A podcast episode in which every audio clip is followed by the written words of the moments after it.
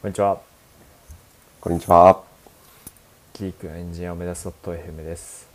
えーこのポッドキャストは、えー、宅配とやりぬんが技術実務、キャリアなどの話題についてカジュアルに話すポッドキャストです。はい、よろしくお願いします。よろしくお願いします。はい。もう今年残すところ3回となりましたね。今回含めて。そうですね。そうですね。うん。いいやー、あっという間だったな。や、本当そうですね。このポッドキャストを始めたのが、あ、ごめんなさい。ポッドキャスト始めたのいつでしたっけ？もう忘れてしまった。3月遠いかなと。3月ぐらい。3月ぐらいですか。もう9ちょっとアンヶ月を見てみよお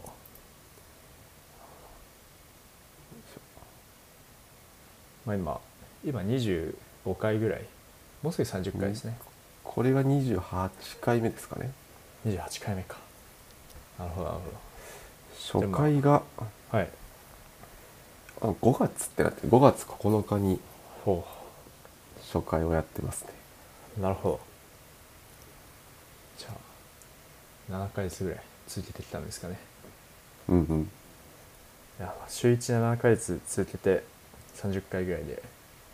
もう、あれですね、レビルドさんとか、300回ぐらい行ってますよね。200、200後半ぐらいだった気がするんですけど、そうっすよね。いや、すごいですね。すごいな、あれは。うん。まあ僕たちも100回をまずちょっと目指して、うん。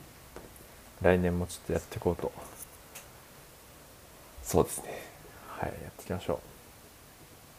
う。でですね、ちょっといきなり変な話をしちゃったんですが、はい、今日のテーマがですね、はい。えー今日は久しぶりに論文紹介ということで、はい。と Engineering for a Scientific あ間違えた Science Centric Experimentation Platform という論文を取り上げていこうと思います。はい。はい。で、まあ、これどういう論文かというと、と Netflix の方が書いた論文ですね。で、と experimentation platform っていうと、こう聞きなじみがない方もいるかなと思うんですけど、と日本の企業だとあんまり持ってるところ少なくて、で LINE さんとかあとはサイバーエージェントさんとかは持ってるんですけどあ持ってるっていうふうにまあなんか外部に発信してたのを見たんですけどどういうものかっていうとあの AB テストを、えっと、効率的に行っていく基盤ですね。で大体どういう感じのものがあるかっていうと、まあ、そのメトリックスの定義をどっかに格納するところがあってで、まあ、つまりそのクエリを書かなくてもこうポチポチでこのメトリックスを AB の評価に使えますみたいなのをやると、あうんうんそういうのできると。クエリを書くことによってその人為的なミスが入り込むことがなくなりますよね。であとはそのメトリックスをこう指定すると自動で集計が走ってくれますと。うんうん。でであとはその最後終わった時にその有意差があったかどうかみたいな計算も自動でやってくれますみたいなものですね。うん。はい、めっちゃ便利なやつですね。そうですね。で、と Google Optimize っていう AB テストのツールがあると思うんですけど、まあ、あれをもっと一般化させたようなものですね。で外資系の企業、まあ、Netflix もそうですけど、えっと Spotify とか eBay とか Microsoft とか、まあ、いろんな外資系のその大きいところは大体持ってる自社で開発してますね。はい。の Netflix 版のそのソフトウェアアーキテクチャ、まあ、そのどういうプラットフォームを作ってますよみたいなのの紹介の論文ですと。はい。はい、で,、えーでどういうふうにこう Netflix で作られているかというと、まあ大きくこういう要件を満たすように作りましたっていうことを、まあこの論文では最初に書いてあってですね。うん、でスケーラブル、まあ、まず 6, 6つありますね。でスケーラブルが1つ目で、まあ、スケーラブルっていうのはまあそのまんまなんですけど、まあやっぱ Netflix のようにそのグローバルスケールで使われているデータの規模にも耐えるっていうところですね。うんうんはい、で次2個目がパフォーマントで、まあ、これもそのままなんですけどと要はパフォーマンスがいいってことなんでその計算がまあ数秒とか数分以内に計算できることです。うんで3つ目がコストエフィシャントで、まあ、ストレージとか計算コストをできるだけ抑えるリーズナブルに抑えるとうんで4つ目がトラストバーシーででこれは、えちゃんでちゃんと信頼できる結果を返しましょう再現可能な結果結果が再現可能であるっていうこととまああとそもそも計算を正しくやりましょうっていうところですね。で5つ目が usable usable ですね。でまあこれはまあ UX 的なところなんですけど、まあ、初見でも簡単に使うことができるっていうことです。うんうん。であと6つ目のが結構肝になっていると思っててエク extensible っていうのがあります。でまあ日本語で直訳すると、えー拡張可能っていうことになるんですけど、まあ、これはそのデータサイエンティストが拡張可能なことっていうような意味で使われています。うんうんはい。でですね。で、まあ、どういうところが、えー、と Netflix のこの experimentation platform で、えー特徴的かというとと6つ目のこの extensible っていうところがやっぱ特徴的かなと思っててうんうんでもこれどういうことかというととこの、まあ、プラットフォーム自体を作っているのはエンジニアのソフトウェアエンジニアの方なんですよね。でと Netflix なんかまあソフトウェアエンジニアの方もいるしデータサイエンティストの方もいると。でそのエンジニアリング的なところは、まあ、もちろんソフトウェアエンジニアの方が強いんですけどそのサイエンスの部分その効果検証をどうやってやっていくかみたいな部分はデータサイエンティストの方が、まあ、まあ当然なんですよ強いということで、まあ、それぞれがこう分分量できるようにサイエンス部分はそのデータサイエンティストの人があの自分で拡張していけるような形にこう作ってあるっていうところが特徴的な部分だと思いました。はい、でまあサイエンティスサイエンス部分をデータサイエンティストに、まあ、拡張可能っていうか、まあ、任せているっていうことでエンジニアの方はそこ以外のこのパフォーマンスをどう高めるかとか、まあ、そういう部分に集中することができたっていうことが書いてありましたね。うんうんうんはい。で extensible のところにもちょっと関連するんですけど、まあ論文の中にまあ実際どういうふうなその、まあ、モジュールというか、まあ、機能があるのかっていうことが書いてあるんですけど、まあ、一つ大きなところだとメトリクスリポっていうものがありますと。で、まあ、これどういうものかというとその Python でそのメトリックスっていう、まあ、これは Netflix の中で提示されている型なんですけど、まあ、その型を継承してでそのメソッドを、まあ、定義するべきメソッドを書くとそこのこの Python で定義したクラスからあのクエリを自動で生成してくれるというものです。ほうほうほはい、でこれあの論文の中に実際どういうコードが書いてありますっていうのが、まあ、すごい簡単な形で書いてあるので、まあ、興味のある方は見ていただければと思うんですけど、まあ、すごいやはりいいなと思ってて。でまあ SQL だとこの from とか、まあ、いろんなことを気にしなければいけないんですけど、メトリックスリポの状態だとそのメトリックスの定義に集中できるので、まあ、すごいいいなと思ってますと。であと後半の方に出てくるんですけどこのこのメトリックスリポ、まあ、もちろんその Python のコードで書かれているっていうことはバージョン管理されていてでその同じメトリックスの定義を変えたいタイミングって出てくると思うんですよね。その最初の方はまあこの定義でやってたけど実験進めていくうちにこの定義の方がよ良くなったみたいないいと思ったみたいなタイミングって出てくると思うんですけど、まあ、その時にその定義を変更した時にその過去のテストの結果はどうなるのかとかをこの metri,、えー、と metrics repo ではなくて、えっと、ネットフリックスの experimentation platform 上で見ることができると。うんうんうんその過去のテストの結果が変わらないかみたいなのが見れるというふうになっていて、まあ、そういうところもいいかないいいいところだなと思いましたね。確かに確かに。これ、はい。クエリを自動で生成してくれるってはい、すごいですね。そうですね。えー、あんまりなんかイメージができてないな。ああいやまあこれちょっと実際この論文に載ってるこのコードからだとちょっと想像しづらいですよね。確かにそうですよね。はい、なんかまあでもうん。はい。あそうですね。まあなんかコアとなるテーブルがあってうんうんうん。でそのコアとなるテーブルのカラムがそんなに変わらないんだとしたらまあなんかできそうな気はしますよね。うんうんうん。まあ、例えばここってちょっとリスナーの方には見えないと思うんですけど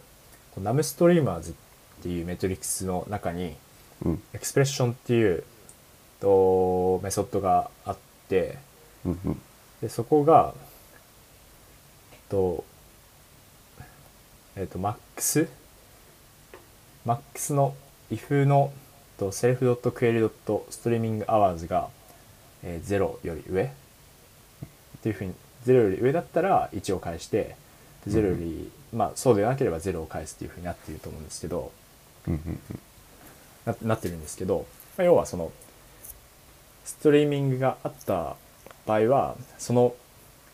えー多分ユーザー ID とか何かに関して1を返してでマックスを取ると、うんま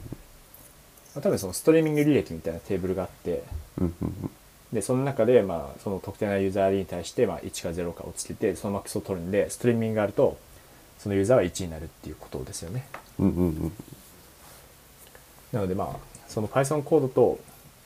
SQL、まあ、SQL 使ってるか分かんないな。SQL、まあ、仮に SQL だとすると、うん。まあ、SQL とのこうあ変換みて変換みたいなのをこう書いてるところですよね。上裏側で、うんうんうん。そういう感じってことですね。なるほどなるほどはい。で今のがメトリックスリポの話ですと。うんうん。はい、でもう一つ特徴的なものがあってでそれは、えっと、コーザルモデルスっていうものがあるんですけど、まあ、これは何かっていうとえっとインハウスな Python のライブラリというふうに書かれててうん。で、まあ、これイメージとしてはおそらくはサイキットランとかそういうものに近いものだと思いますで、まあ、サイキットランは OS OSS なんですけど、まあ、その内部限定のものですねうんはい。で、まあ、Python と R ユーザーどっちもいるんで、どっちもあるというもので、で、まあ、これはそのメトリックスリポからデータを受け取って、で、まあ、統計量とか、その、効果の推定量、アベレージトリートメントエフェクトとかを返すと。うんで、で、どういうとこ、えーどういうものかというと、とこの入力が固定してあって、あと持つべきメソッドが抽象化してあると。で、まあ、これはサイキットランをイメージすると、まあ、本当に分かりやすいと思うんですよ。サイキットランもこう X と Y があって、で、それ以外、あの、モデルのパラメータがあるみたいな感じじゃないですか。あと、持つべきメソッドとしても、トレインとか、あ、トレインないな、えっと、フィット？フィットですか？うんうん。とかプレディクト？があると思うんですけど、まあ、それみたいなイメージですね。うんうん。で、コーザルモデルスの場合は入力がと5つあってですね。で、Y が、えー、The metric that needs to be measured なんで、まあその、えー、まあこれは売上とかあの目的変数ですと。で、X が、えっと、介入があったかどうかっていう01のうんうん。まあ、その AB テストとかその施策の効果を測るためのライブラリなんでうん。その介入があったかどうかっていうものが必要ですと。であと W がそれ以外の強変量。まあ普通の機械学習と同じような感じで、うんうんまあ、例えば何でしょうね、えーまあ国とかですかね。国とか、はいはいはい。まあ、そういう説明変数が入りますと。であと T が、えー、と時間であと θ が、えーあとモデルの hyperparameter っていうような、まあ、大きく5つに分かれてますと。で持つべきメソッドとして train と predict があって、まあ、 train はそのモデル自体のトレーニングで predict が、まあ、予測ですね。で predict のその01の差分を取ると多分このあの average treatment effect が求められるとかそういうことだと思います。はい、で、まあ、ここが、えーさっきのその extensible の、まあ、中身になってるんですけど、まあ、要はその、えーこのネ experimentation platform のその中自体にはどういうモデルを使って予測する、えー予測まあえっと効果を検証するかっていうのは持ってなくてでそこら辺はこの causal model として切り出してありますと。でデータサイエンティストの人はこの causal models にモデルを追加する、まあ、例えば簡単なところだと傾向スコアマッチングとか IPW とか、まあ因果推論のはあると思うんですけど、まあ、そういうのをここにこのルールを守って追加していくと、うん。まあそうするとそのモデルがこの experimentation platform からも呼べるようになると。いうのでまあデータサイエンティストの方はこのコーザルモデルスの実装に集中できますしでソフトウェアエンジニアの方はこのプラットフォーム自体に集中できるということで、まあ、役割が分離できるって感じですね。うんうんうんであと最後 XPWiz っていうこれはあの可視化のライブラリもあるみたいなんですけど、うーんまあ、なので metrics repo でどういう metrics を使って評価をしますっていうのを選んでうんで causal models で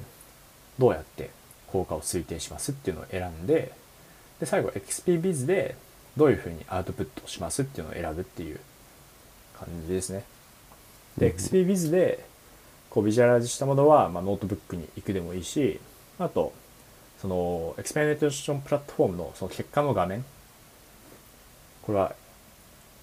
読めない。AB エブレイズあブレイズか AB レイズかですね。うん、がっていうのがあるみたいなんですけど、まあ、そこに出るというものですと。はい、っていうのが、まあ、大きく特徴でした。であとまあパフォーマントのところもと工夫がしてあってですねパフォーマントのところは、まあ、パフォーマンスを上げるっていうようなところでしたと。でまず最初にプリコンピュートとライブコンピュートっていうこうどっちでやるかって問題がありますと。うんで、まあ、これ一般にこのエビテストの測定をやるときとかダッシュボードをを、えー表示するときとかもあると思うんですけど、まあ、ライブコンピュートだとそのまあ要は例えばデータスタジオの中にカスタムクエリを書いてでダッシュボードを表示するっていうのはライブコンピュートに相当すると思うんですけど、まあ、うん都度都度クエリを実行するんで、まあ、まあリアルタイムではあるけど遅いですと。うんうんでプリコンピュートは、まあ、バッチかなんかでこうデータマートその、うん。もう完全にダッシュボード用にまあ例えば日付とこうメトリックスその日のメトリックスでこうもう完全に集計しきった状態のデータマートをこうバッチとかなんかでこう回しておいてでダッシュボードはそこにつなぐだけみたいな感じだと思うんですけど、うんまあ、そうするとクエリ実行しないででテーブルに接続するだけなんでめっちゃ早いですと。確かに確かまあ、ただその柔軟性は著しく損なわれますにというのがあって、まあ、どっちでやるかっていう話ですね。でここで、まあ、Netflix の方が答えを出したのは、まあ、よく使われるやつは事前に計算しておきましょうっていうので、まあ、例えば、まあ、そのトータルでのその指標とかはもちろんなんですけど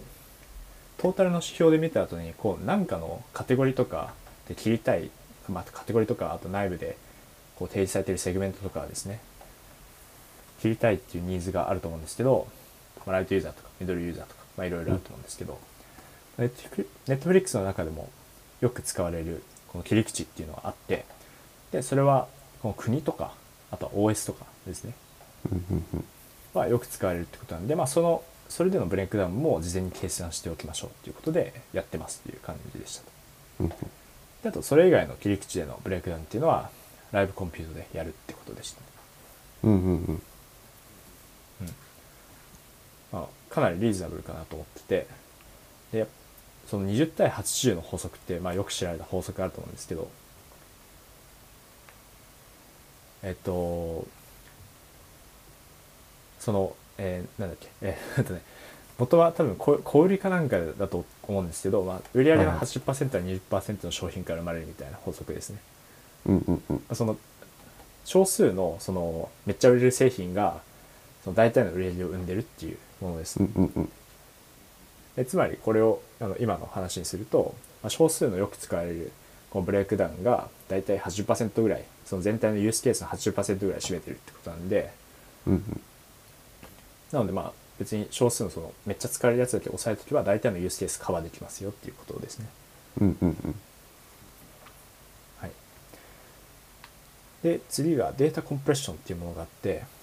まあ、そのままデータの圧縮っていうものなんですけど、まあ、例えばそのローデータを全部維持してあ保持してでそこからメトリックスを計算しますってやると、まあ、確実なんですけど、まあ、ただローデータもちろんネットフリックスワールドワイドにユーザーがいるサービスなんでめちゃめちゃなデータが多くなってしまいますと。うんなので、まあ、例えばそのデータの分布に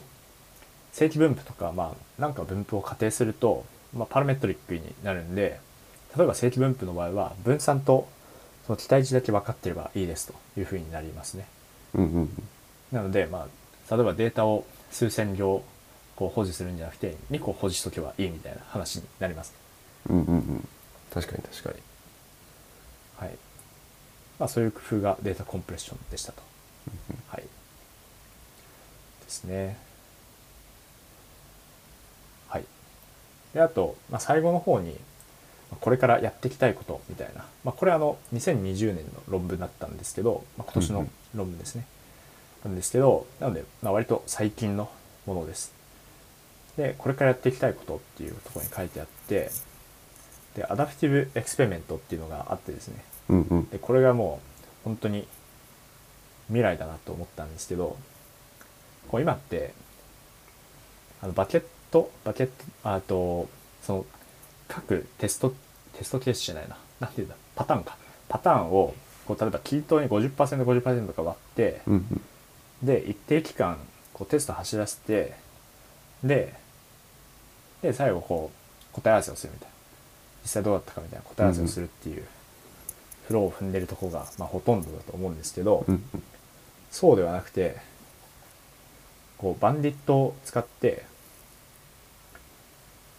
こういいバリアントとパターンのことをバリアントって呼んでるんですけどバリアントはい。のこうウェイトをこうリアルタイムで調整していってくれますと。そうですね 50%50% に割っていると例えばまあ片方のバリアントでめっちゃいい結果が出た時にうんうんその50%その他の方に振ってるのって機械損失じゃないですか。確かにまあ逆に逆に片方のバリアントめっちゃ悪かった時にその普通よりも悪かった時にずっと 50%50% で走らせてるとその悪かった時も機械損失というかまあまあ、まあ、機械損失じゃないですか。うんうんなのでそういうのを最小化するように例えばまあ悪かったらそのコントロールの側にこうウェイトをこう上げていくとか。うんうんうんうん。あとはそのトリートメントの方が良かったらトリートメントの方にウェイトをこう流していくとかっていうことをやってでその機会損失を最小にしてくれるというのがこう adaptive experiment っていうらしいんですけど、おまあ、こういうのもやっていきたいみたいなことが書かれててすごいいいなと思いました。確かに。これは未来ですね完全に。すごいな。そうですねなんかウーバーウーバーもこう experiment platform を持ってるんですよウーバーだともう入ってるらしいですね、なるほどなはい。はい。というのが、大まかな話でした。ありがとうございますいやーこれいいですね AB テストの PDCA がめちゃくちゃ早く回りそうですよねそうですね。うんうんうん。なんかイメージとしてはあれなんですかねそのメトリックスレポに、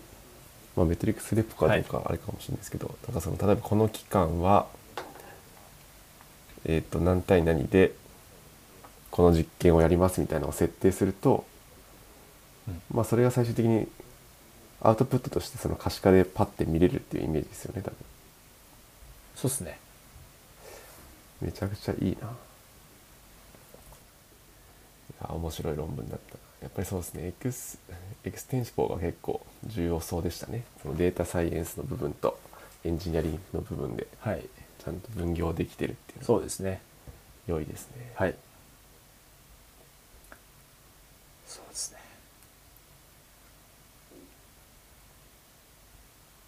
はい。というお話でした。はい。ありがとうございました。はい。それでは今日ははい